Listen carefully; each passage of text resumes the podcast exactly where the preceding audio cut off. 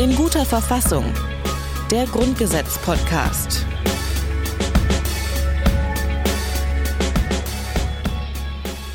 Hallo und herzlich willkommen zu einer neuen Folge vom Grundgesetz-Podcast in guter Verfassung. Mein Name ist Rabia Schlotz und bei mir nebenan sitzt natürlich wie immer Hajo Schumacher. Hallo Hajo. Ja, hallo, und das ist ein total ungewöhnliches Drumherum, weil wir sitzen nicht in unserer kleinen Schöneberger Podcast-Küche mit Blick auf den Hinterhof in der Hoffnung, dass keine Handwerker bohren, Ja. sondern wir sitzen vor kundigem Publikum. Das macht mich total nervös, weil irgendwie müssen wir jetzt kompetenter sein als sonst, oder? Ich, ich hoffe, dass du das immer irgendwie gemacht hast. ähm, das ist zumindest meine Vorbereitung gewesen. Aber du hast recht, wir sind natürlich heute nicht zu zweit. Wir hatten ja sonst in unseren Folgen immer auch eine Expertin oder einen Experten mit an Bord. Und ansonsten, du hast das eben schon angekündigt, wir haben immer in unserer Podcast-Küche aufgezeichnet. Heute sind wir in der Sternwarte in Göttingen und das ist für uns zu zweit natürlich auch ziemlich groß. Deswegen haben wir zum einen Publikum eingeladen. Aber wir haben natürlich auch wieder zwei Experten eingeladen. Ähm, neben mir sitzt einmal Professor Dr. Horst Dreier von der Uni Würzburg. Hallo. Hallo, schönen guten Abend, Frau Schlotz. Ich freue mich, hier zu sein. Wir freuen uns auch. Und dann noch mal eins weiter sitzt Dr. Alexander Thiele von der Uni Göttingen. Hallo Alex. Hallo Rabea. Schön, dass wir also in dieser schönen Runde hier sitzen. Wir wollen heute über das Thema Verfassungsästhetik sprechen. Wir haben ja schon alle 146 Artikel des Grundgesetzes durchgesprochen in insgesamt 100 Episoden. Wir hatten zwei Bonusfolgen und jetzt kommt quasi die dritte Bonusfolge, wo wir uns noch mal zum einen abschließend äh, mit unserem Podcast beschäftigen wollen, aber eben auch noch mal speziell über das Thema Verständlichkeit sprechen wollen. Denn Hai und ich, wir sind ja beide juristische Laien und hatten uns dann so ein bisschen durch das Grundgesetz gewurschtelt. Das ging am Anfang ganz gut und wurde dann zunehmend, ich würde nicht sagen schlechter, aber zumindest komplizierter, denn man stolpert ja schon noch mal über den ein oder anderen Artikel. Sie werden länger, sie werden komplizierter, sie werden verflechteter und ähm, wir hatten ja auch immer diese in unserem Podcast diese kleinen Einspieler vorgelesen von meiner Kollegin Isabel Wob und auch die hatte natürlich entsprechend Schwierigkeiten. Dieses Recht darf nur durch Gesetz oder aufgrund eines Gesetzes und nur für die Fälle eingeschränkt werden, in denen eine ausreichende Lebensgrundlage nicht vorhanden ist und der Allgemeinheit daraus besondere Lasten entstehen würden oder in denen es zur Abwehr einer drohenden Gefahr für den Bestand oder die freiheitliche demokratische Grundordnung des Bundes oder eines Landes zur Bekämpfung von Seuchengefahr, Naturkatastrophen oder besonders schweren Unglücksfällen, zum Schutze der Jugend vor Verwahrlosung oder um strafbaren Handlungen vorzubeugen, erforderlich ist. Macht doch mal einen Punkt hier drin, ihr Blödmänner. Mann, ey. Der Prüfungsumfang kann eingeschränkt werden und verspätetes Vorbringen unberücksichtigt bleiben. Das Nähere ist durch Gesetz zu bestimmen. Ist das überhaupt ein richtiger Satz? Hm. Reichsrecht, nicht Rechtsrecht. Abweichungen von den Abschnitten Römisch 2, Römisch 8, Römisch 8a, 9, 10. Oh. Unabhängigkeit von Absatz 1 und 2. Unabhängigkeit von Absatz 1 und 2 haben Artikel 41 des Einigungsvertrags und Regelungen zu seiner Durchführung auch insoweit. Unabhängig von Absatz 1 und 2 haben Artikel Wenn wir also mal schauen, wir wollen heute über Verfassungsästhetik sprechen. Ist denn der, ich check nicht, was da steht, ist das schon Mangel an Verfassungsästhetik oder was muss man ansonsten unter dem Begriff ähm, verstehen? Vielleicht erstmal Horst Dreier. Also ich würde jetzt Verfassungsästhetik nicht in der Weise hochhängen, als ich fragen würde, ist es ein schöner äh, Text? Äh, ist es sozusagen Thomas Mann-Qualität? Mhm. Ähm, das wäre, glaube ich, eine völlig überzogene äh, Forderung. Es gibt das berühmte Wort, das Napoleon zugeschrieben wird, äh, Verfassungen müssen kurz und dunkel sein. Mhm. Denn es gibt ja ein zweites Problem des Verständnisses. Manche Artikel sind von ihrer Sprachgestalt, von ihrer knappen Formulierung her wunderbar eingängig. Man weiß aber ehrlich gesagt nicht ganz genau, was daraus juristisch folgt. Das lässt sich niemals ändern. Bei mhm. Verfassung schon gar nicht. Ja? Äh, damit muss man leben, dass man sagt, okay, äh, die Wohnung ist unverletzlich, steht in vielen Verfassungen drin. Aber dann weiß man, naja, aber wenn die Polizei einen Durchsuchungsbefehl hat, hat sich was mit der Unverletzlichkeit. Ja, Alex, Alexa reicht doch schon. wenn man so eine Alexa hat, dann ist die Wohnung doch schon nicht mehr unverletzlich, oder? Äh, die hat man sich aber freiwillig gekauft, während äh, die Polizei kommt, glaube ich, selten, äh, selten in, in, zu solchen Zwecken um dazu. Also ich wollte nur sagen, man darf das, glaube ich, mit der Verfassungsästhetik nicht in Ebenen treiben, an denen jede Verfassung scheitert. Mhm. Aber was Sie angesprochen haben und die Fälle, die Sie benannt haben, das ist das, was vielen Verfassungsjuristen äh, und vielleicht nicht nur denen große Sorge macht weil wir sehen, dass in den letzten Jahren, Jahrzehnten, aber in den, im letzten Jahrzehnt nochmal verstärkt, sich bei zahlreichen Verfassungsänderungen ein Trend zur Redseligkeit, Kleinteiligkeit und Detailliertheit durchgesetzt hat, dass man teilweise jetzt im Grundgesetz Bestimmungen sieht, von denen man sagen muss, also das gehört doch bestenfalls in ein Gesetz, vielleicht reicht auch eine Rechtsverordnung. Das ist ganz tiefes, kleinteiliges Zeug. Warum ist das jetzt ins Grundgesetz gekommen? Warum ist, dafür gibt es Erklärungen, da kommen wir noch drauf. Aber das ist eigentlich der Punkt, wo man sagt, die ursprüngliche Gestalt des Grundgesetzes, die in ihrer sprachlichen Qualität auch dort, wo es um Finanzfragen ging, die gab es ja schon immer, dort, wo es um Organisationsfragen ging, das war wirklich noch nachvollziehbar. Und jetzt haben wir Normen, in denen drin steht, dass Saarland und Bremen kriegen bis zu dem und dem Jahr so und so viele Millionen Euro nochmal zusätzlich mhm. angerechnet, abgerechnet. Äh, ich weiß nicht, Herr Thiele kann das alles viel besser erklären. Und man sagt, was zum Teufel soll diese Norm im Grundgesetz? Da gehört sie schlicht und ergreifend nicht hin. Eine Verfassung will das Grundlegende, das Beständige, das Wichtige regeln. Aber konnten Sie das nicht verhindern, dass dieser Klimbim da ins Grundgesetz kommt? Sie sind doch Verfassungsrechtler. Ja, leider werden Haben Sie denn nichts zu sagen in diesem Land? Nee. Okay. Äh, das kann man jetzt bedauern oder auch nicht. Ich weiß es nicht. Politiker zu sein ist ja auch nicht immer ganz leicht. Aber der, Haupt, der Hauptpunkt ist, das Grundgesetz kann geändert werden mit Zweidrittelmehrheit von Bundestag und Bundesrat. Das klingt zunächst mal nach einer hohen Hürde. Und so haben es vielleicht auch die Väter und wenigen Mütter des Grundgesetzes verstanden oder konzipiert. Durch die parteienstaatliche Durchdringung ist es keine hohe Hürde mehr, sondern wenn sich die Spitzen der großen Parteien, das war früher noch ein bisschen einfacher als jetzt, aber es gilt nach wie vor, wenn sich die Spitzen der großen Parteien einig sind, dann gibt es kein Widerstandslager im Bundesrat. Dann wird gewissermaßen durchregiert durch die Fraktion im Bundestag und die Fraktion im Bundesrat. So. Und jetzt kommt es eben durch verschiedene Dinge, die wir vielleicht noch äh, vertiefen, durch verschiedene Prozesse, dass in immer mehr Bereichen politische Kompromisse zwischen den Parteien in die Verfassung hineingeschrieben. Aber da haben Sie doch eigentlich nichts zu suchen, oder? Nein, da haben, haben Sie auch nicht.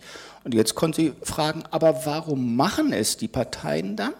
Und warum machen es Bund und Länder? Und die Antwort ist, weil sie sich gegenseitig nicht vertrauen. Da werden wir dann auch gleich nochmal ähm, drauf zu sprechen kommen, um tatsächlich zu schauen, was denn dann Verfassungsästhetik an Beispielen auch im Grundgesetz bedeuten kann. Jetzt will ich zunächst nochmal mit Alexander Thiele darüber sprechen. Äh, du bist ja auch hier an der Uni Göttingen Dozent und äh, wenn ich das richtig verstanden habe, sind doch einige deiner Studierenden heute da.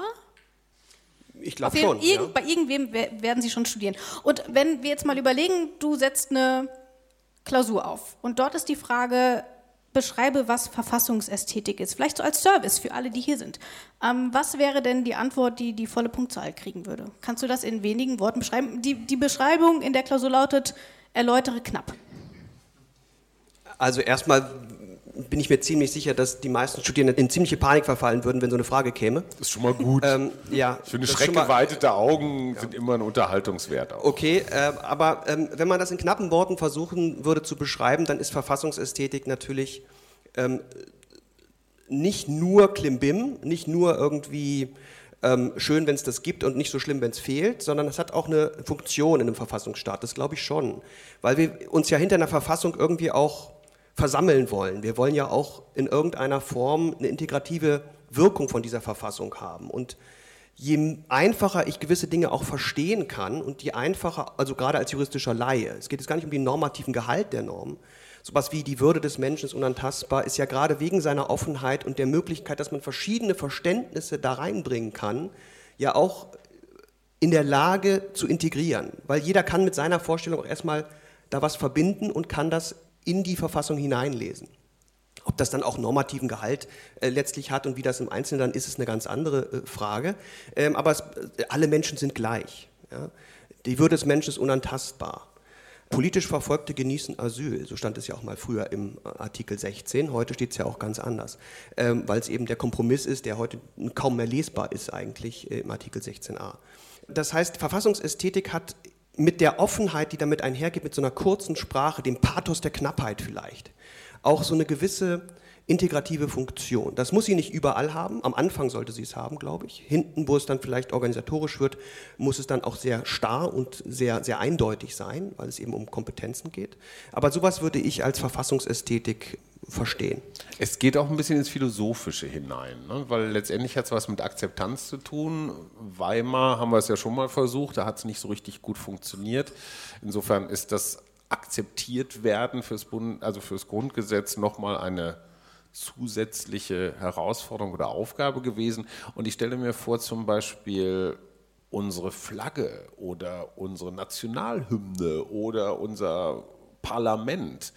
Sollte das nicht auch ein Mindestmaß an Ästhetik haben, um möglichst viele Menschen mitzunehmen? Und ich finde den Hinweis, nicht polarisierend zu sein, sondern offen zu und integrierend zu sein, ist ja ein hohes ästhetisches, kann ja ein Merkmal sein. Oder, oder wäre ich jetzt hier irgendwie zu geisteswissenschaftlich? Nö, ähm, das würde ich jetzt nicht sagen. Aber Weimar ist ein gutes Beispiel.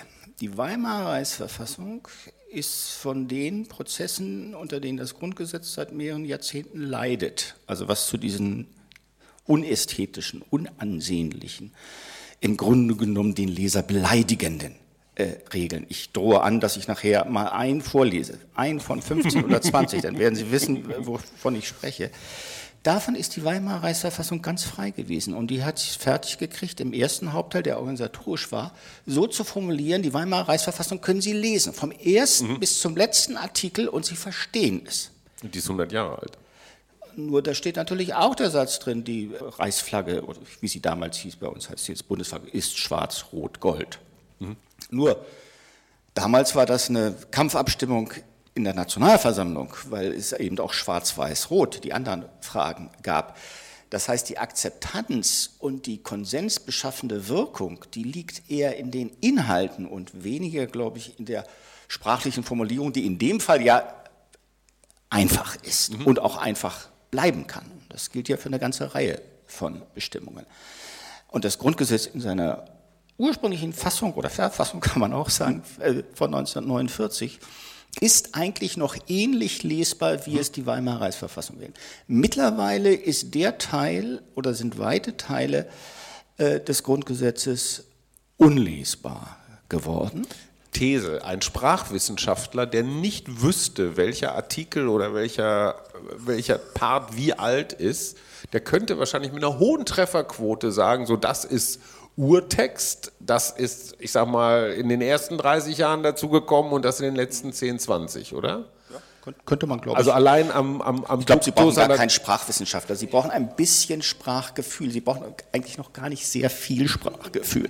Ich sage, ich lese Also das merkt sogar ein Journalist, so, wollten Sie so, sagen. Sobald, sobald, Frau Schlotz das zulässt, das, wir dürfen ja nichts ohne ihr äh, äh Wort Warum tun. nicht gleich? Äh, ja, ich finde, Horst Dreier rezitiert, das ist schon ein eigenes Podcast-Format. Ich habe ja ein bisschen Struktur in diesen Podcast reingebracht. Das ist neu. Und äh, da kommen wir dann noch, also ich erlaube es, das, das sage ich Gut. schon mal, aber ich erlaube es später. Gut.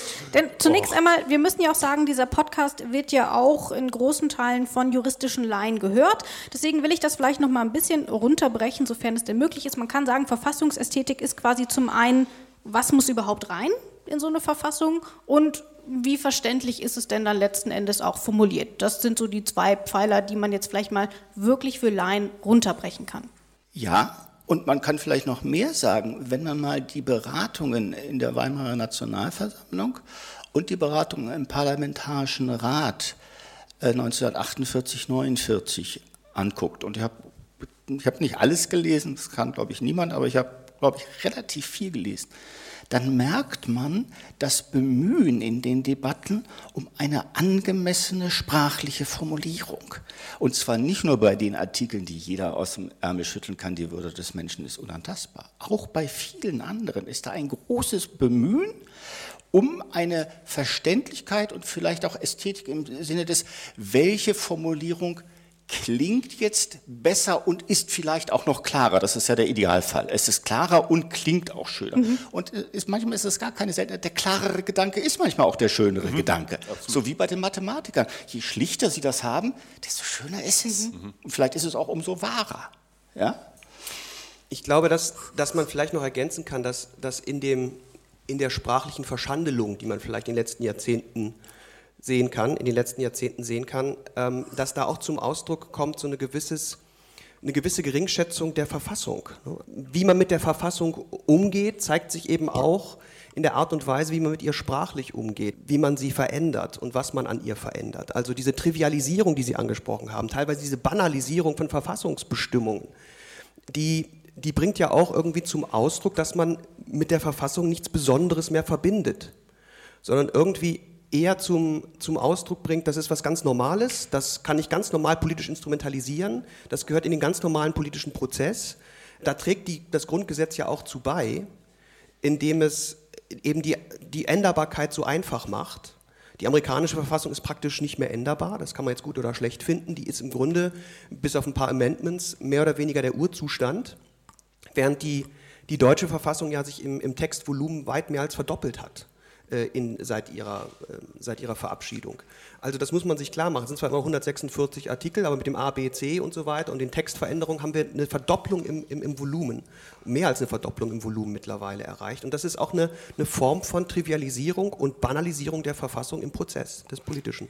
Ich glaube, wir müssen unseren Hörern mal ganz kurz hier äh, ein kurzes Zwischen- und Naturereignis schildern. Horst Dreier hat einen blauen Aktendeckel aus seiner natürlich ledernen Aktentasche gezogen. Und Sie haben sich da jetzt schon was bereitgelegt. Ne? Und wir, wir spannen unsere Hörer jetzt auf die Folter. Noch ist es nicht so weit. Ja. Entschuldige, Rabea, ich habe dich unterbrochen. Nein, alles gut. Ähm, ich habe ja eben schon die Laien so ein bisschen ins Spiel gebracht. Und da ist es jetzt natürlich auch die Frage, wir haben ja beim Podcast gemerkt, man stolpert. Wenn man es zum ersten Mal liest, wenn man es zum fünften Mal liest, man stolpert irgendwie immer noch, je nach Artikel. So. Für Juristen ist es dann wahrscheinlich schon nach dem ersten oder zweiten Mal lesen, nee, Alex schüttelt den Kopf, sagen wir mal, Sie verstehen es schneller als der Laie. Nun habe ich den Begriff während der Recherchen, den Begriff der Bürgerinnenverfassung entdeckt. Ähm, ist das Grundgesetz denn in seinem jetzigen Zustand eine Verfassung oder vielleicht mal anders gefragt, muss das Grundgesetz denn für den juristischen Laien in dem Detail, in dem wir es heute haben, mit den 146 ABCD-Artikeln, muss das verständlich sein oder ist das nach wie vor einfach ein juristischer Text, der eben insbesondere für Juristen relevant ist? Alex, vielleicht du erstmal. Also ich glaube, die, die, die Verfassung ist generell beides.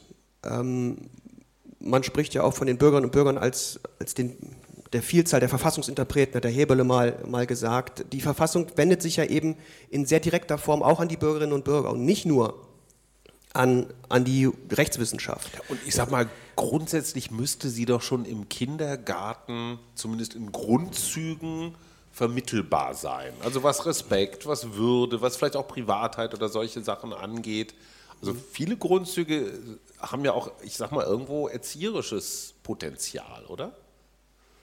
In der Weimarer Verfassung gab es eine Bestimmung, die es, glaube ich, in der bayerischen auch gibt, dass äh, jedes äh, Schulkind beim Abgang von der Schule einen Text der bayerischen Verfassung bzw. der Weimarer Reichsverfassung bekommt. Das heißt aber nicht, dass er gelesen haben muss. Natürlich okay. nicht. Aber es ist der Versuch mhm. zu vermitteln, mhm. dass das, was in einer staatlichen Verfassung steht, mhm. nicht nur etwas für Spezialisten, Juristen und so weiter ist, sondern dass es die Grundlage fürs politische Gemeinwesen ist und dass das jeden Bürger, der oder jeden, der langsam jetzt das Alter erreicht, also in Weimar war das ja bei 80 Prozent, 90 Prozent wahrscheinlich, die waren 14 oder 15, mhm. wenn sie von der Schule abgegangen sind, dass das trotzdem ein wichtiges Dokument ist, dass man kennen sollte, dass man vielleicht nicht wie einen spannenden Roman von Anfang bis Ende mhm. liest. Aber so wie die Bibel. Die wichtigsten Dinge sollte man vielleicht äh, mhm. daraus äh, kennen. Das ist ah. jedenfalls der erste Schritt.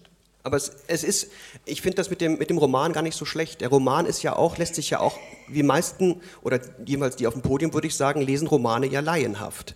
Und der Literaturwissenschaftler liest den Roman ja ganz anders. Äh, und trotzdem hat es ja beides eine Berechtigung. Das eine ist ja nicht falsch. Also wenn ich den Thomas Mann Buddenbrooks lese als Laie, was ich in der Schule damals tun musste. Heute würde ich es vielleicht mit etwas mehr Freude tun. War auch anstrengend. War auch anstrengend, genau. Kann auch sehr anstrengend sein. Aber Romane lese ich heute ja nicht als Experte, sondern weil es mir Freude bereitet. Trotzdem gibt es da noch die Literaturwissenschaft, die daraus was ganz anderes baut und mir auch vielleicht erklären kann, was da vielleicht dahinter steckt in einer Form, die mir überhaupt nicht zugänglich ist. Und in der Form ist das ja bei einem Grundgesetz auch. Sie will auch erstmal Text sein. Sie will auch erstmal gelesen werden können. Und das muss der Bürger und das soll die Bürgerin eben auch können. Und je mehr ich das verkompliziere und verschachtle, desto weniger möchte ich das lesen, desto mehr wird es ja vielleicht zum Thomas Mann-Roman, vielleicht manchmal auch, ja. Also ja. endlos Sätze, die nicht mehr aufhören und so weiter. An dieser Stelle, glaube ich, Werbeblock. Ne? Der wirklich begnadete Journalist Oliver Wurm aus Hamburg hat das Grundgesetz als Magazin auf den Markt gebracht. Der hat nichts anderes gemacht, als jeden Artikel der Reihe nach, also jetzt rein schriftstellerisch begrenzt originell, ja, Text war schon da, aber hat mit einem guten Layouter Artikel für Artikel magazinhaft wie den Stern oder so schön hingelegt und das Irre ist, es hat sich verkauft wie geschnitten Brot. Die Leute fanden es toll. Ja, es war einfach ästhetisch, da sind wir wieder bei Verfassungsästhetik und Oliver Wurm hat da wirklich, ja, man sieht dem Magazin aber auch an, wo er sich schwer getan hat. Ne? Also äh, am, Anfang, am Anfang läuft es wirklich wie geschnitten ja. Brot, die Grundrechte, da kann er dann wunderbar punkten und plötzlich merkt er die Finanzverfassung. Wie bringe ich die jetzt auf zwei Seiten unter, ohne dass man ähm, sich einen Stift ins Auge rammen will als Leser, weil man denkt, das ist ja unf unfassbar grauselig. Das heißt, man hat da auch schon gemerkt, wo die Verfassung hakt, wo es irgendwie auch, auch sozusagen bildlich nicht umsetzbar ist. Und ähm, das sind genau die Artikel, über die wir dann eben als Verfassungsjuristen uns da auch ein bisschen aufregen, wenn die dann teilweise sogar mit Grammatikfehlern irgendwie präsentiert werden. Aber weil wir auch gerade das Magazin von Olli Wurm genannt haben, da sind wir auch schon so ein bisschen beim Stichwort Kunst vielleicht auch. Und wir hatten ja in diesem Podcast auch Katharina Barley mit dabei. Und auch sie hat das Grundgesetz als eine Art Kunstwerk beschrieben. Und dieses Grundgesetz ist, ist eigentlich ein Kunstwerk, auch sprachlich, gerade da, wo es nicht verändert worden ist im Nachhinein. Sehr klar, sehr, sehr reduziert und ist ein sehr, sehr würdiges Gesetz, finde ich, für dieses Land. Da kann man ja vielleicht auch so sagen, dass das Grundgesetz, wenn man das als Kunstwerk versteht, ja, Kunst versteht auch nicht jeder, also muss das Grundgesetz auch nicht jeder verstehen. Kann man das so ungefähr zusammenfassen? Nee, das glaube ich nicht. Also äh, vielleicht war es in seiner ursprünglichen Gestalt einem Kunstwerk nicht ganz unähnlich. Mhm.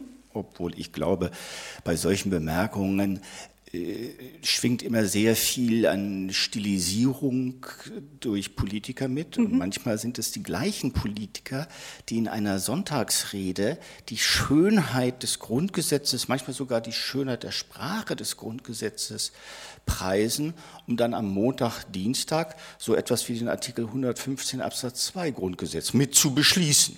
Jetzt weil das, Sie vorlesen. Weil oder? das offenbar, ja, mache ich gleich. ähm, weil das aber offenbar unterschiedliche Welten sind. Ich glaube, Thiele hat es schon angedeutet, eine der Gefahren dieser zunehmenden Trivialisierung, Redseligkeit, Kleinteiligkeit durch immer neue Verfassungsänderungen, die immer spezieller werden. Eine der Gefahren besteht darin, dass das Grundgesetz sozusagen in zwei Teile zerfällt. Der eine Teil, der ist schön, den kennen wir alle und Politiker können jedenfalls den einen Satz, die Würde des Menschen ist unantastbar, auswendig hersagen. Und ein paar andere Bestimmungen kriegen sie vielleicht auch noch hin. Das sind die Verfassungsprinzipien, das sind die Grundsätze des parlamentarischen Regierungssystems und so. Und dann hat man zunehmend den Eindruck, mit der kleinen Einschränkung bei ein paar Grundrechten haben sie das auch schon gemacht, aber dann hat man zunehmend den Eindruck, alles, was da hinten so kommt, Finanzverfassung, organisatorische Dinge und so, das ist eigentlich Manövriermasse für unsere täglichen politischen Kompromisse. Und wenn dann einer sagt, ja, wir, wir kommen bei der Grundstücks- oder Erwerbschaftssteuer jetzt nicht weiter, ja, dann müssen wir halt das Grundgesetz ändern, weil die Bayern sagen, wir machen das nur, wenn wir selber die Grunderwerbsteuer regeln können. Und dann wird eben, eben das Grundgesetz geändert. Das merkt keiner, das steht nicht groß in der Zeitung, nichts. Undenkbar in einem Staat, der sein Grundgesetz insgesamt vom ersten bis zum letzten Artikel für die entscheidende rechtliche Grundlage des politischen Gemeinwesens hält. Und das Bewusstsein geht verloren. Deshalb kommen dann solche Geschichten wie mit Kunstwerk und die schöne mhm. Sprache und so. Und das sind dann immer die gleichen drei, vier, fünf Artikel. Und der Rest, da wird so getan, als sei das eigentlich ein anderes Grundgesetz mhm. oder so. Aber es hat den gleichen Rang. Was im Grundgesetz steht, hat den gleichen Rang. Das Grundgesetz ist eher wie eine Fußballmann oder wie ein Fußballverein. Oh, jetzt ich bin ich gespannt. Ja, du hast so deine erste Mannschaft, so die ersten elf, so die, die spielen in der Bundesliga, die sind wichtig, die finden alle toll.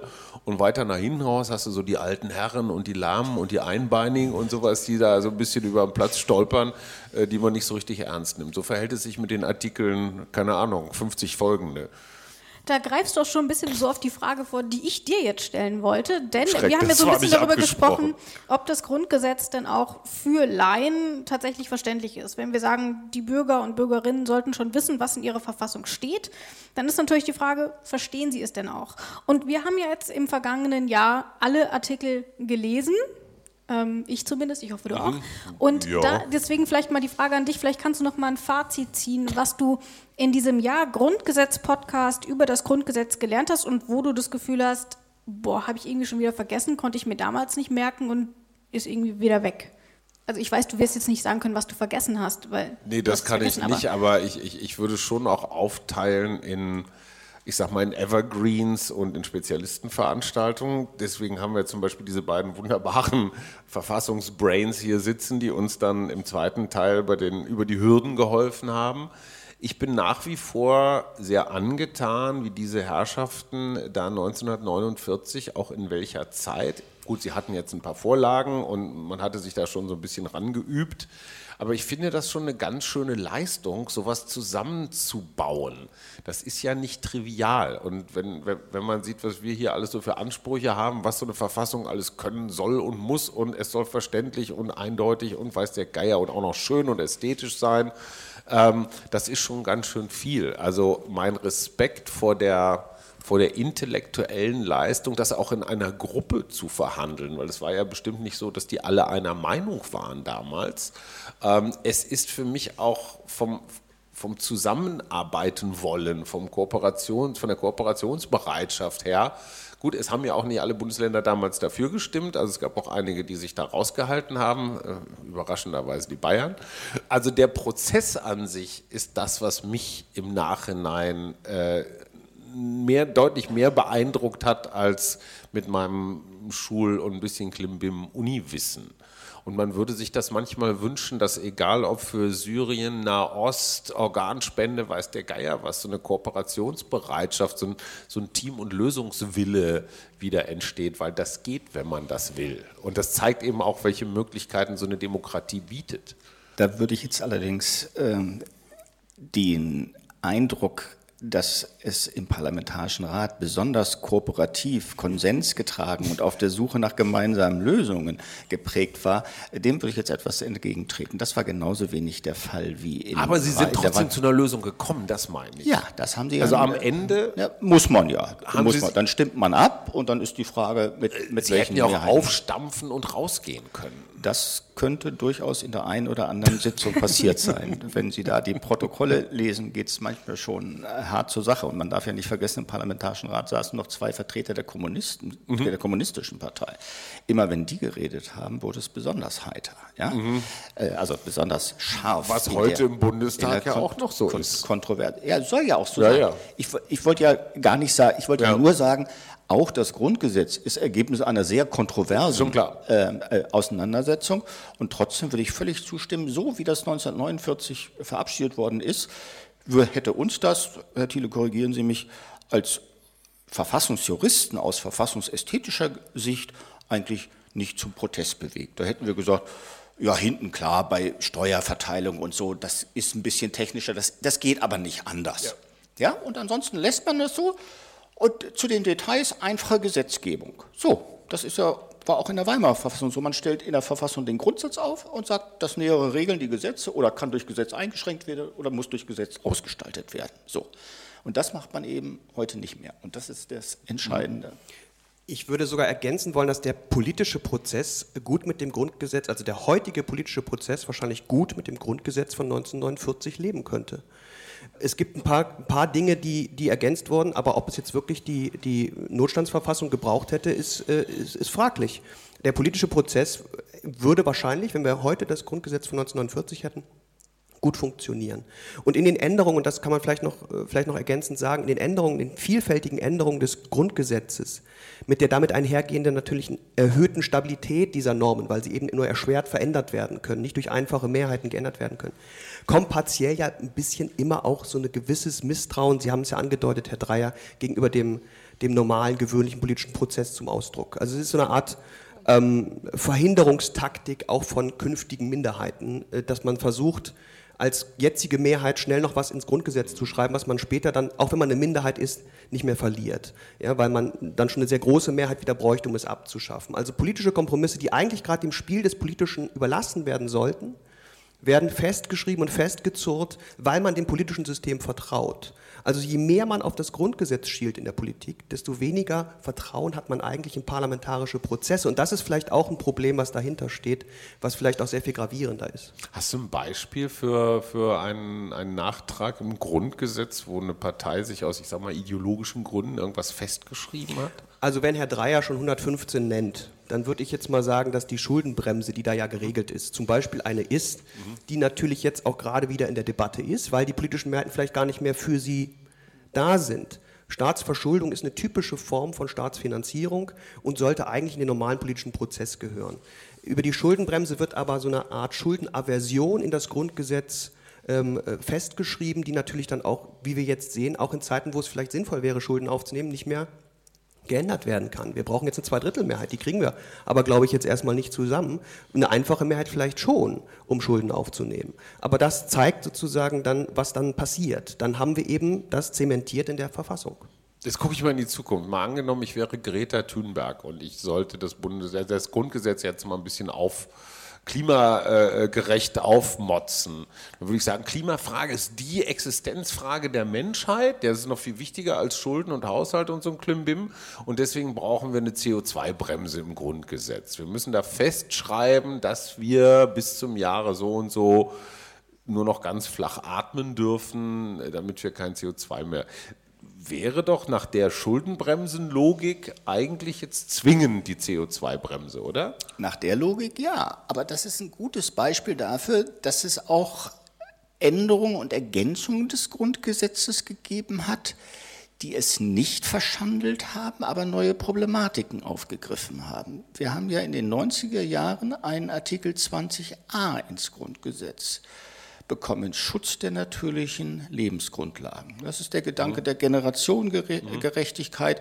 Die Zukunft soll sozusagen nicht die Müllhalde der Gegenwart mhm. werden. Ja? Wir lesen und leben in Saus und Braus und die nächsten Generationen sollen schauen, äh, mhm. was wir. Und dieser Schutz der natürlichen und sonstigen Lebensgrundlagen ist ohne große Anstrengung leicht so auszulegen, dass man sagt, dazu gehört natürlich auch Bekämpfung äh, der CO2, des CO2-Ausstoßes und des weltweiten Klimawandels. Das ist das Beispiel für eine sachgemäße Ergänzung in Erkenntnis neuer Gefährdungen, die ins Grundgesetz muss, also der Gedanke von Hans Jonas, mhm. Äh, Prinzip ähm, na, Hoffnung?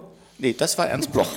äh, Prinzip Verantwortung. Mhm. Wir haben Verantwortung nicht nur für uns, sondern auch für die nächsten Generationen. Das heißt aber, mit dem 20a können Sie leben. Das fanden Sie okay. Ja, das sage ich ja extra. Eben gerade mein Punkt. Ich glaube, dass das vielleicht ergänzend noch, der, der, das Schöne des 20a ist eben, dass er nichts im Detail regelt sondern er eben dem politischen Prozess jetzt die Frage überantwortet, jetzt klär mal, wie viel Umweltschutz wollen wir denn jetzt, mhm. wie viel Tierschutz und womit wägst du das jetzt ab? Mhm. Da kann man ja unterschiedliche Schwerpunkte setzen und die sind ja dann nicht per se besser oder schlechter, sondern die sind anders, weil es andere politische Mehrheiten gibt. Dafür ist das Mehrheitsprinzip, die Demokratie ja da. Man kann mehr Umweltschutz machen, aber mehr Umweltschutz ist nicht immer besser weil man eben andere Dinge hat, die vielleicht abgewogen werden müssen und vielleicht mal in der nächsten Generation mehr bedeuten oder weniger. Das erlaubt das Grundgesetz ja alles. Wenn ich aber anfange, wirklich den Kompromiss, CO2 muss so viel runter in den nächsten fünf Jahren, also quasi Paris ins Grundgesetz oder so schreibe jetzt, ja, dann, dann habe ich keinerlei Debatte und ich habe auch keinen politischen Raum mehr, wo Debatte stattfinden kann. Ich verkleinere den Bundestag zum Vollzugsorgan des Grundgesetzes mache quasi da eine Art Behörde draus, die jetzt nur noch äh, das, das Programm, das politische Programm des Grundgesetzes abarbeitet. Dann, dann, das führt zu Politikverdruss, weil ich nichts mehr entscheiden kann. Ich kann mich nicht mehr gegen etwas entscheiden, weil es alles schon vorgegeben ist. Das heißt, am 20a haben wir vielleicht doch mal ein Beispiel, wie eine Verfassungsänderung, wie eine Ergänzung aussehen kann, die noch genug Spielraum lässt, um politische Debatten zuzulassen. Ich will aber auch mal ein paar Beispiele besprechen, die vielleicht zeigen, wie man das nicht machen sollte. Als Paradebeispiel ist mir der Artikel 23 ähm, eingefallen mit 435 Wörtern. Aus denen besteht, ist es, wenn ich das richtig recherchiert habe, der längste Artikel im Grundgesetz. Und ich habe den damals in, im Podcast mit Joachim Wieland besprochen und der hat meinte auch schon, ja gut, die Hälfte davon können wir eigentlich lassen, ist irgendwie dann doch alles sehr viel klein-klein. Ähm, ist das ein Beispiel dafür, wie Verfassungsästhetik nicht aussieht? Zum einen, wie es formuliert ist und dass es vielleicht auch gar nicht so detailliert hätte reingehen müssen. Vielleicht an alle unsere Hörerinnen und Hörer zur Erinnerung, das ist der Europa-Artikel. Jetzt wäre Zeit, das Grundgesetzmagazin aufzuschlagen und mal mitzulesen. Und jetzt kommt Horst Dreier. Also 23 ist ein sehr gutes Beispiel, weil man sagen könnte, Absatz 1 hätte völlig gereicht. In Absatz 1 steht drin, die Bundesrepublik Deutschland ist ein Mitglied der Europäischen mhm. Union äh, und diese muss demokratisch, sozial und rechtsstaatlich sein. Da hätte man sagen können, und alles weitere regeln die, äh, regelt das Gesetz oder das Bundesgesetz oder was auch immer. Aber nein, da haben sich natürlich Bund und Länder wieder ganz genau darauf verständigt, wer jetzt in welchem Prozess welche Kompetenzen hat und äh, welche nicht. Zweites Beispiel, was Sie äh, vorhin angesprochen haben, äh, Schumacher, ähm, politische Kompromisse, die dann ins Grundgesetz mhm. Eingang finden. Kleiner und großer Lauschangriff 1989. Artikel 13 hatte schon drei oder vier Absätze, da stand eigentlich das Wesentliche drin. Jetzt haben sich die politischen Parteien aber nicht einigen können, wie das jetzt mit dem kleinen und großen Lauschangriff ist. Und was kommt dabei raus? Dass jetzt im Grundgesetz alles Dinge stehen, die in die Strafprozessordnung gehören.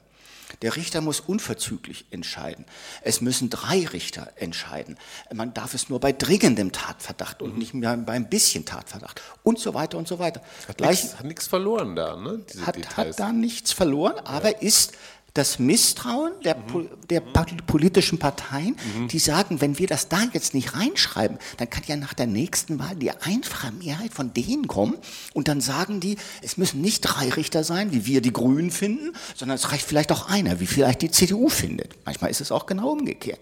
Aber da, und die politischen Kompromisse können halt reingeschrieben werden, weil leider Gottes das Grundgesetz geändert werden kann, ohne dass es einen dritten Akteur gibt außer den politischen Parteien. Wer könnte das sein? Na, wie in fast allen demokratischen Verfassungen in Europa und auch in der Bundesrepublik gibt es eine gute Regel, dass Verfassungsänderungen nur mit einem Referendum in Kraft treten. Also nur, wenn das Volk dem zustimmt.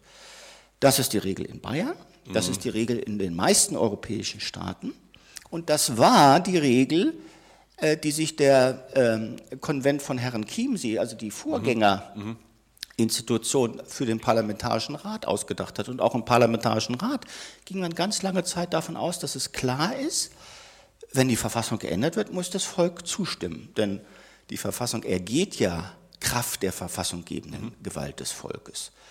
Und jetzt schauen Sie sich die bayerische Verfassung an. Die ist auch ein paar Mal geändert worden. Die, die hatten übrigens den Umweltschutz früher als das mhm. Grundgesetz. Es gibt keine sprachlichen Verschandlungen. Es gibt keine Schludrigkeiten, denn das legt man dem Volk nicht ohne, dass man bestraft wird vor. Jedenfalls das bayerische Volk, das kennt er nichts. Und da sitzen mehrere hunderttausend Hobbyjuristen, die Wenn da, die mit solchen ja, ja. Normen kommen, ja, ja, die bestenfalls in eine Verordnung gehören, dann sagt das Volk, ihr habt sie doch nicht mehr alle. Hm. Legt uns mal was Vernünftigeres vor. Ja? Also an Ihrem einhelligen Nicken, was man ja im Podcast nicht sieht, aber dem habe ich gerade entnommen, dass so, eine, so ein Referendum für Grundgesetzänderungen Ihrer beider Zustimmung also meine, meine auf jeden Fall und ich würde mich freuen, wenn Herr Thiele das ähnlich sieht. Meine, meine auch, sogar ich würde sogar noch verbinden mit einer einfachen Mehrheit im Bundestag, im Bundesrat und, und einer einfachen Mehrheit im Referendum, würde das sogar noch einfacher machen. Aber da kann man sich drüber streiten. Ähm, ja, weil, das, weil es vor allen Dingen einen Effekt hat. Man kann ja dann, man hört ja immer wieder, ja, Volk zu fragen, ist das nicht schwierig und Brexit und diese Beispiele. Verfassungsänderung ist da anders. Wenn man, wenn man, wenn man die Verfassungsänderung dem Volk vorlegt, dann geht es eben darum, ähm, letztlich die Verfassungsänderung auch ein Stück weit den politischen normalen Prozess zu entziehen. Denn sie wird dann nicht mehr politische Verhandlungsmasse. Die Parteien können auch keine Pakete mehr schließen. Ich mache diese Änderung und du machst diese Änderung mit und dann machen wir am Ende einen, einen, einen Strich drunter. So wie der 23 entstanden ist, ist ja quasi ein Kompromiss, weil die Länder zustimmen müssen zu dem, zur Ratifikation neuer Verträge mit der EU, sagen die, machen wir nur, wenn du das alles da reinschreibst.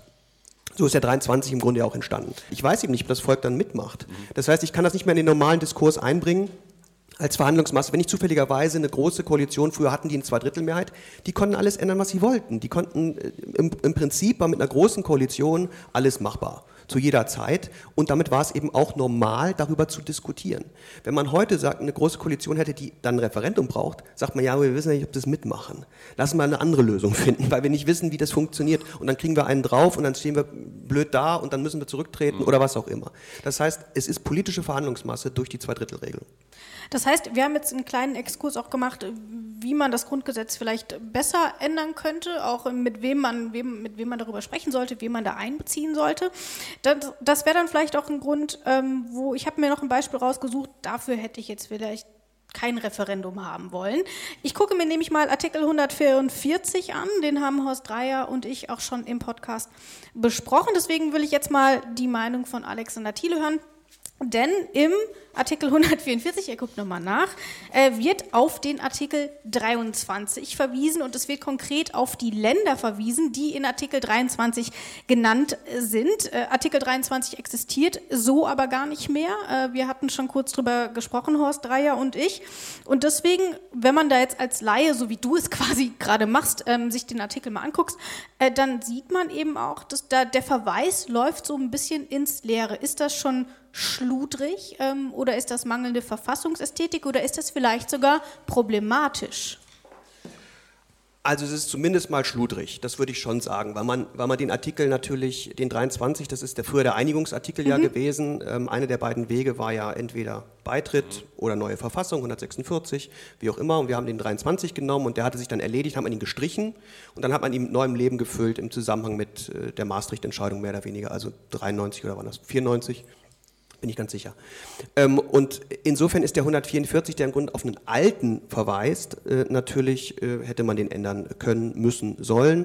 Ähm, nun ist es da ganz hinten in der Verfassung so ein bisschen der dunkle Raum der Übergangsregelungen. Ne? Da, da, findet man im Grunde ganz viele solcher Übergangsregelungen. Der Darkroom des Grundgesetzes, ja, sehr hübsch es ist ein bisschen schwierig, äh, sich da durchzuwusteln und die sind manchmal auch erforderlich. Also diese Regeln sind manchmal tatsächlich notwendig, nicht ästhetisch äh, manchmal. Also gerade in der im 49 gab es da auch einige Regelungen, die seltsam waren mit der Fortgeltung von Bundesrecht und Fortgeltung von Landesrecht und all solchen Regelungen.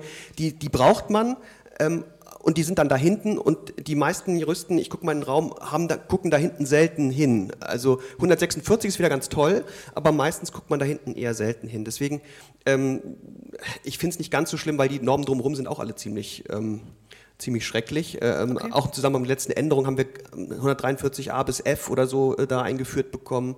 Ähm, viele Normen zur Schuldenbremse, die ganz viele mhm. Kompromisse mhm. dann auch wieder neu äh, da hineinbauen. Also diese Norm finde ich deswegen gar nicht so schlimm, weil die zumindest ursprünglich mal wenigstens einen Sinn hatte. Okay. Die war ja ursprünglich da drin und hatte irgendwie eine verbindliche ähm, Anordnung, die notwendig war. Ja, aber da muss man schon sagen, der verfassungsändernde Gesetzgeber ist nicht nur in diesem Fall ein so nachlässiger, schludriger, ungenau arbeitender, ungenau formulierender, unnötige Doppelungen zulassender, dass man die Hände über den Kopf zusammenschlägt und sagt, hat nicht jeder Abgeordnete drei oder vier Mitarbeiter? Gibt es nicht im Bundesrat Leute, die sich das nochmal angucken, im Bundespräsidialamt Formulierungen im äh, Grundgesetz, in den, insbesondere wieder in den Abteilungen, wo äh, Herr Thiele äh, aktiv ist, da ist es schon sprachlich ganz schlimm. Und jetzt bei dem 144 mhm. Absatz 2 Seit über 20 Jahren geht der ins Leere. Wir haben 10, 15 Mal das Grundgesetz geändert. Da hätte doch einer mal sagen können, also können wir bei der Gelegenheit möglicherweise nicht diesen Verweis durch eine kleine Erläuterung ja, mhm. äh, äh vielleicht nicht ins Leere laufen lassen. Vielleicht ist das ja vor unserem Podcast streichen. niemandem aufgefallen.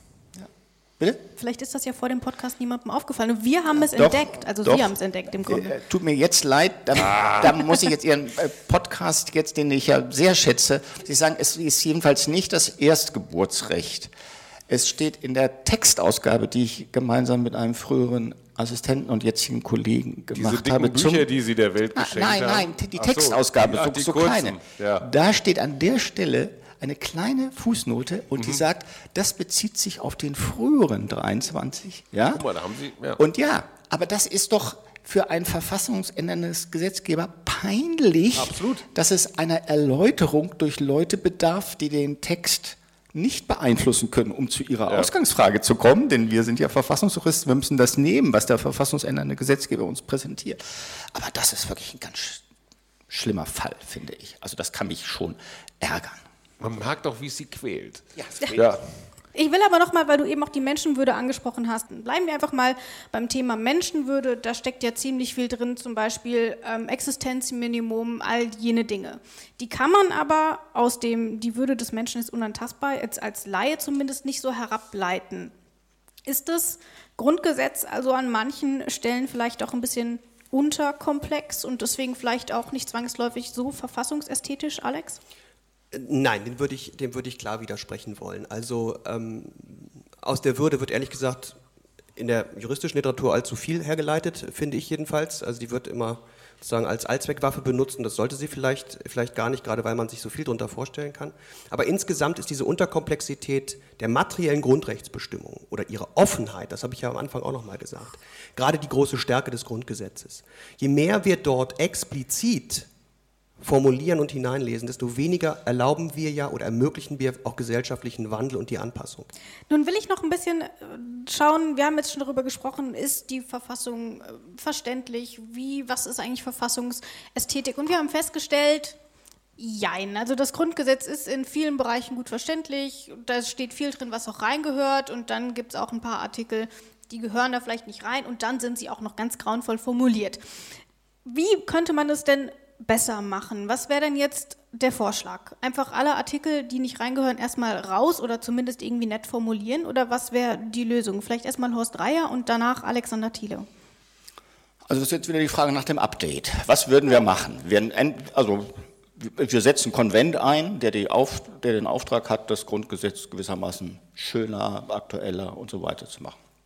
Würde ich nochmal sagen, der Grundrechtsteil könnte weitgehend so bleiben, könnte nochmal stark vereinfacht werden, aber nicht substanziell groß verändert werden. Verfassungsprinzipien genau das Gleiche. Ich würde auch fast sagen, bei parlamentarischem Regierungssystem, das sind alles relativ klare äh, Regelungen. Die großen Probleme beginnen dann weiter hinten, Haushalt, Finanzen, auch die Notstandsverfassung äh, von 1968, die sich über x Artikel erstreckt und die kein Mensch so richtig versteht, könnte man kompakter formulieren. Und da gäbe es vielleicht noch das eine oder andere. Ich will nur zu Punkt Verständlichkeit sagen, da muss man vielleicht nochmal zwei Dinge unterscheiden. Die eine Verständlichkeit ist, ich verstehe diesen Satz grammatikalisch und von seinem Sinngehalt her. Ja. Ich kann den sozusagen, der, der sagt mir was. Was er bedeutet, was er in der Anwendung bedeutet, wem er welche Rechte gibt oder wem er welche Pflichten auferlegt, das ist eben der große Prozess sozusagen der Auslegung, äh, sei es in der Staatspraxis, vor allen Dingen aber auch natürlich durch Gerichte, nicht zuletzt durch das Bundesverfassungsgericht. Und deshalb müssen wir nicht nur gucken, dass wir ein möglichst schlankes Grundgesetz haben, sondern uns auch immer klar werden darüber oder sein darüber, dass im Hintergrund 150 Bände Bundesverfassungsgerichtsentscheidungen stehen, jeder von ihnen 300 Seiten und mehr dick. Viele von denen kann man sich mittlerweile wieder schenken, weil über vieles die äh, äh, Entwicklung hinweggegangen äh, ist. Aber das ist eben eine andere Ebene von Verständlichkeit. Aber ohne den ersten Schritt, dass ich es überhaupt mal verstehe, grammatikalisch vom Sinngehalt her, komme ich ja überhaupt nicht auf die zweite Stufe. Was bedeutet es jetzt in welchem Fall? Habe ich einen Anspruch aus informationeller Selbstbestimmung auf die Milchkannen äh, 5G-Verbindung oder nicht? Das ist dann wieder eine andere äh, Frage. Aber die erste, glaube ich, ist schon sehr wichtig, dass es klar ist, dass es einigermaßen verständlich ist. Alex, wenn du das jetzt ergänzt, vielleicht kannst du auch noch direkt vielleicht so ein bisschen einordnen, würde es denn das Verständnis der Bürger und Bürgerinnen für das Grundgesetz verbessern, wenn man solche Veränderungen vornehmen würde? Vielleicht erstmal einordnen und dann meine zweite Frage beantworten. Im Hinblick auf, die, auf den Veränderungsbedarf würde ich Herrn Dreier ganz, ganz recht geben. Ich glaube, der größte, der größte Bereich wäre sicherlich hinten sozusagen, da, da kann man unglaublich bereinigen.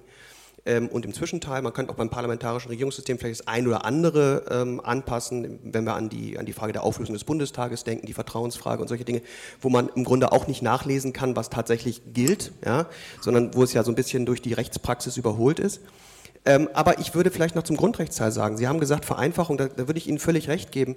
Man muss aber auch berücksichtigen, dass, dass damit natürlich auch materielle Veränderungen vielleicht einhergingen. Denn ähm, im Grundrechtsteil vorne stellt man ja fest, dass mehr Text meistens weniger Freiheit bedeutet hat. Also beim 13 beispielsweise, Sie genannt haben, oder beim 16a mittlerweile beim Asylrecht. Also da steht der, dieses Mehrtext verkompliziert die Sache nicht nur, sondern bedeutet oft auch eine signifikante Begrenzung des grundrechtlichen Schutzes, der damit einhergeht. Ähm, wenn Sie die dogmatische Vereinheitlichung und die Vereinfachung meinen, völlig einverstanden, also dass wir im Grunde einfach Schutzbereich, Eingriff, Rechtfertigung haben, die Juristen hier werden, werden, werden nicken dass das mittlerweile eigentlich bei allen Grundrechten gleich ist und diese sprachlichen Nuancen, die da mal intendiert waren, im Grunde keine Rolle mehr spielen, das könnte man klar machen.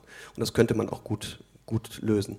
Und das Zweite ist, wäre es dann auch einfacher zu lesen für die Bürgerinnen und Bürger, wäre das sinnvoll? Wenn ich da nochmal an den Anfang zurückkomme, zu der Integrationsfunktion, ich glaube schon, dass man also im Ergebnis vielleicht so eine Art integrative Lesefunktion mitdenkt und dann sagt, juristisch ist es vielleicht nicht nötig, aber vielleicht zur Verklarung für den, für den, für den lesenden Bürger. Ich, ich, ich, bin ja der Unterhaltungswart dieses Podcasts. Ne? Rabea ist für die eher für die inhaltlichen Sachen zuständig, ich fürs Entertainment und wir kommen von Verfassungsästhetik, von Kunst, von Schönheit und, und, und jetzt habe ich das Gefühl, wir stehen hier von so einem Haufen äh, äh, äh, Wortmüll, wo mal dringend durchgekerchert werden müsste. Dieses Grundgesetz muss mal, muss mal zum TÜV eigentlich. Ähm, stellen wir uns vor, es gäbe eine Weltmeisterschaft der Verfassungen wo, wo, wo alle demokratischen Verfassungen dieses Planeten antreten. Äh, äh wer käme auf Platz 1, Herr Dreier? Vielleicht was, verfassungsästhetisch. Was ist Ihre Lieblingsverfassung so weltweit? Jetzt kommen Sie wieder mit was ganz Ausgefallenem, ist schon klar. Also von den ähm, existierenden, jetzt gültigen, würden wahrscheinlich viele sagen, die amerikanische. Die haben aber, glaube ich, sie nie gelesen, denn die ist schon ästhetisch deswegen unbefriedigend, weil sich der Artikel 1 über, ich glaube, vier Seiten erstreckt. Ja, das ist mhm. schon irgendwie gar nicht, da nicht auf, aufzunehmen. Äh, die Briten haben bekanntlich äh, keine. Die französische ist sicherlich sehr klar in sich strukturiert und sie hat das Schöne, dass sie ja immer die französische Menschenrechtserklärung von 1789 voranstellt. Mhm. Also schon dadurch wirkt die französische Verfassung eigentlich immer schön, denn das ist wirklich ein gelungenes Dokument. Das muss man schon. Das können sie, die Franzosen. Das, das ja. Ja, die, ja, Sprachästhetik. Ja, sie üben aber auch schon ein paar Jahrhunderte länger als wir. Also, die, also ich will nochmal sagen, wenn Sie mal die Paulskirchenverfassung von 1848, 49 Ich gestehe nur in Grundzügen. Aber die ist gesprachlich, also wenn wir wieder unter ja. ästhetisch, nicht nur, sie ist nicht nur ein liberales, äh, liberaler Meilenstein, ja, ja, die steht wirklich gleichberechtigt neben der Virginia Bill of Rights und der ähm, französischen Menschenrechtserklärung, die ist auch ästhetisch sozusagen mhm. gelungen. Die Weimarer Verfassung, wie ich schon mal gesagt habe, das Grundgesetz in seiner Urform. Also was wir heute beklagen, ist der Umgang des verfassungsändernden Gesetzgebers mit der Ursprungsgestalt. Mhm. Das ist unser Punkt.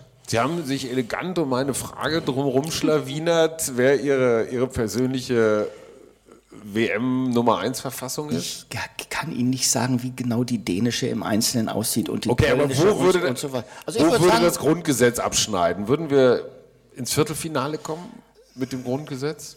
Mit dem Urgrundgesetz auf jeden Fall. Und wenn wir uns vielleicht auf die ersten vier, fünf Abschnitte begrenzen mhm. könnten, wären wir Champions League. Also okay. oder, oder okay, Halbfinale, würde ich sagen. Ich ja, verstehe die ganzen Vergleiche überhaupt nicht zu Fußball. Egal. Aber offensichtlich so, der Entertainment-Wart Entertainment ja. zieht das Ding jetzt durch. Und Alexander Alex Thiele?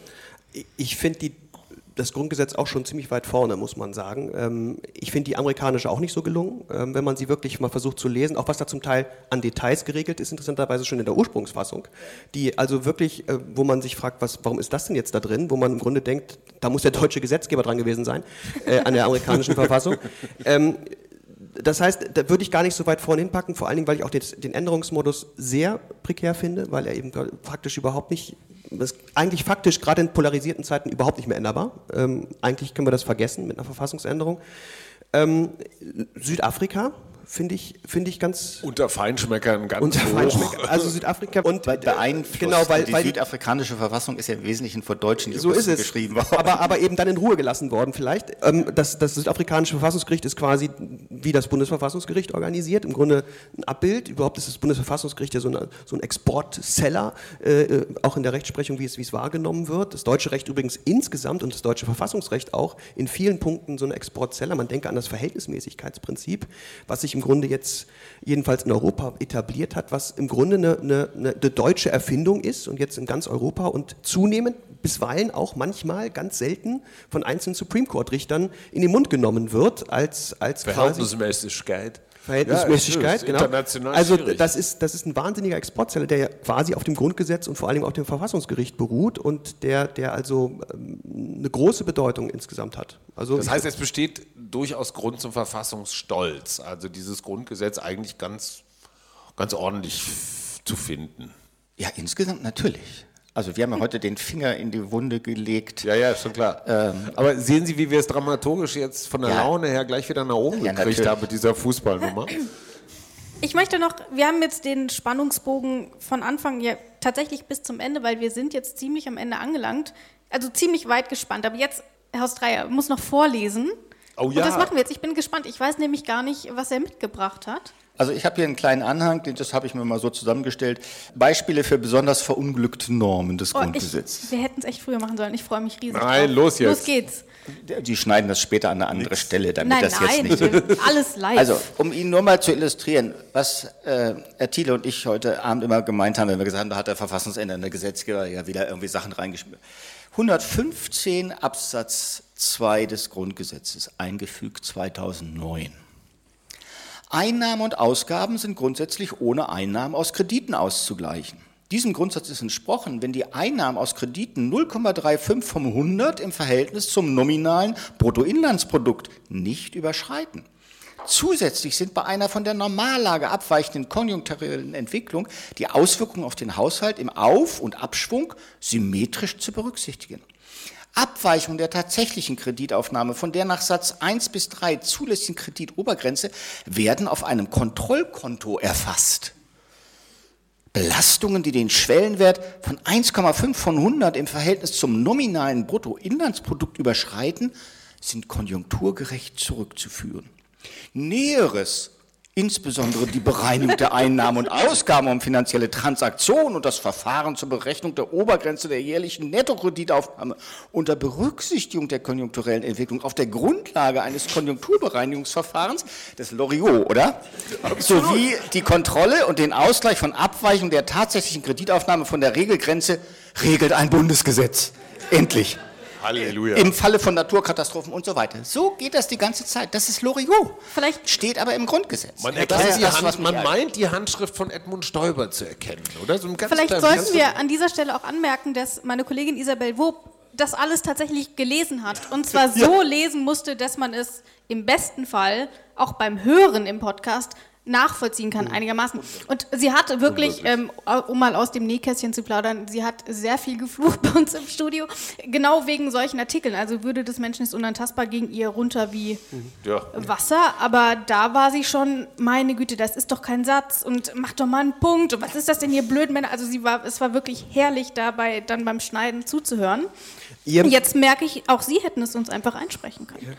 Absolut, aber Herr Dreier hat das große Privileg, den Artikel nur zu kritisieren und ihn vorzulesen. Du musstest ich ihn, darf ihn, äh, ich darf ihn, ich darf ihn freundlicherweise kommentieren. Und wenn man das auch noch versucht, sozusagen auch noch den Sinn aus diesem ganzen Kauderwelsch da irgendwie zu ziehen und über Seiten auszubreiten, was das nun eigentlich für den politischen Betrieb bedeutet und inwiefern damit ein Rahmen für die Kreditaufnahme gesetzt ist, das kann einen schon wahnsinnig machen, weil man dann nämlich auch tatsächlich feststellt, dass vieles von dem ökonomisch überhaupt keinen Sinn ergibt und eigentlich viel besser mal nicht geregelt werden will. Also ga, ganz ehrlich, wenn du da jetzt, jetzt mal ohne Flachs, du gehst da in die Tiefe und stellst fest, eigentlich lande ich jetzt hier in einem großen Sumpf aus äh, nicht so viel Sinn. Ja, also partiell, partiell schon. Dieses Kontrollkonto, dieses symmetrisch auf und ab, was Herr Dreier gerade vorgelesen hat, geht davon aus, dass die Konjunktur sich symmetrisch verhält. Das tut sie normalerweise nicht. Also historisch hat sie das eigentlich noch nie getan, dass immer sozusagen genau auf den Abschwung, auf den Aufschwung genau der gleiche Abschwung folgt, mit dem man dann das, was man aufgenommen hat an Krediten wieder abbauen kann. Ja, das funktioniert in der Praxis äh, historisch überhaupt nicht. Das heißt, dass das Wirtschaftsverständnis, was hinter dieser Norm steckt, ist, ist ich sag mal, schwierig, sagen wir mal vorsichtig. Und das ist aber normativ verbindlich mit Verfassungsrang. Mhm. Äh, das heißt, die müssen damit irgendwas tun. Sie können sich nicht einfach das Kontrollkonto, was es hier gibt, einfach ignorieren und sagen, das ist alles Käse. Das steht da mit Verfassungsrang drin. Man kann es auch nicht mal kurz zwischendurch ändern, wenn alle einig sind, weil es ja Verfassung ist. Also es ist der typische Fall eines eines, eines politischen Kompromisses, der von einer sehr einseitigen ökonomischen Richtung kam, die also ganz strikt auch vor dem Hintergrund natürlich der Finanzkrise und der Eurokrise, wo, wo man gesehen hat, Schulden 2009, sind, ja, ne? sind ja ganz ja. schlimm. Da war man natürlich politisch voll dahinter zu sagen, Schulden sind ganz gruselig, das Allerschlimmste, was man machen kann. Und das hat man dann hier so eins zu eins äh, reingeschrieben. Ja, ich bin aber neugierig. Es ist ja nicht nur der Artikel, den Sie da mitgebracht haben, nicht nur 115. Was, was steht denn noch so? Ich meine, wir haben es jetzt im letzten Jahr gehört, aber, aber, Ihre Best-of von Worst-Case-Artikeln. Ja, genau. Also worst, Komm, geben worst. Sie noch ein paar. Ah, ne, ich, nee, ich lese nicht nochmal vor, das, das tut ja weh, oder? Ja, Sie haben doch noch einen, oder? ähm, na, einen kann ich noch. Ähm, drei, also 13 Absatz 3 bis 6, also großer und kleiner Lauschangriff. Äh, 16a, was wir, 23, was Sie hatten. Und jetzt kommen natürlich die hinten stehen, also 109 Absatz 5. Äh, sie ist schon schmerzverzerrt. 104 Absatz, 104a Absatz 6, ganz schlimm. Und ich will nur sagen, ich bin unglaublich froh, dass ich das nicht kommentieren muss, sondern er. Er hat sie ja nicht nur kommentiert, er hat sie bei uns ja auch im Podcast ähm, besprechen. Ja. Wofür ja, ich heute noch vor müssen. Dankbarkeit niederknie, ja. das muss man mal sagen, dass sich jemand, du hast es uns überhaupt erstmal erklärt, was es, was es meinte. Was es meinen könnte, muss man was ja sagen. Ja, ich bin ja selber nicht sicher, was es immer heißt. So, ein noch. Ein ja, noch. los. 143d Absatz 2. Den haben wir aus dem Podcast komplett rausgeschmissen, weil wir gesagt haben, ne, sorry, nope. Aber Sie ja. haben gesagt, wir dürfen das. Deswegen. Verfassungsverweigerung. Als ja. Hilfe zur Einhaltung der Vorgaben des Artikels 109 Absatz 3 ab dem 1. Januar 2020 können den Ländern Berlin, Bremen, Saarland, Sachsen-Anhalt und Schleswig-Holstein für den Zeitraum 2011 bis 2019 Konsolidierungshilfen aus dem Haushalt des Bundes in Höhe von insgesamt 800 Millionen Euro, nicht etwa 900, jährlich gewährt werden. Davon entfallen auf Bremen 300 Millionen Euro, auf das Saarland 260 Millionen Euro und auf Berlin, Sachsen-Anhalt und Schleswig-Holstein jeweils 80 Millionen Euro. Das waren jetzt die ersten beiden Sätze. Es sind insgesamt sechs. Die anderen vier erspare ich Ihnen. Das ist natürlich, jetzt dreimal dürfen Sie raten, wer den kommentiert. er sitzt neben mir. Ja. Mit A an. Also das ist dann schon teilweise natürlich der Klassiker eines politischen Kompromisses, wo es eben um Geld, es geht um Geld und Bremen und das Saarland, die Kleinländer, trauen der großen Koalition nicht, dass sie am Ende sich daran halten wird, dass sie dann eben ausreichend äh, Konsolidierungshilfen bekommen und dann werden bis auf den Euro genau die Konsolidierungshilfen ins Grundgesetz geschrieben, weil ansonsten im Bundesrat gesagt wird, wir stimmen nicht zu. Und damit Ein kommt Grund so mehr, diese beiden Bundesländer ersatzlos abzuschaffen schaffen. Kein Mensch braucht das Saarland. Ja, und Bremen in Wirklichkeit auch nicht.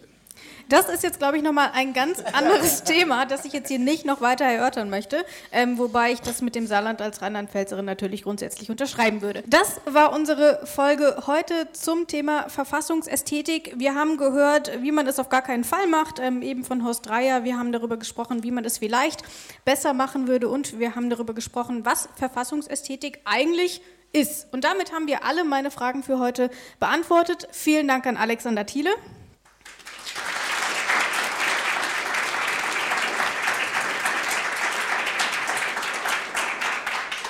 Vielen Dank an Horst Dreier natürlich auch, extra aus Würzburg angereist.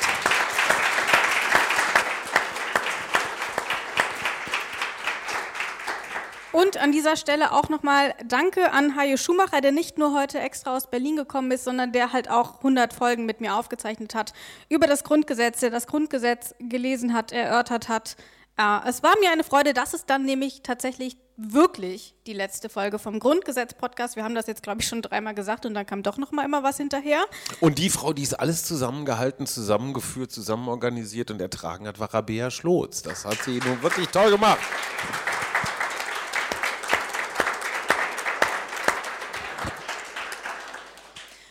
Und damit sage ich vielen Dank und auf Wiedersehen und tschüss. Und tschüss. In guter Verfassung. Der Grundgesetz-Podcast.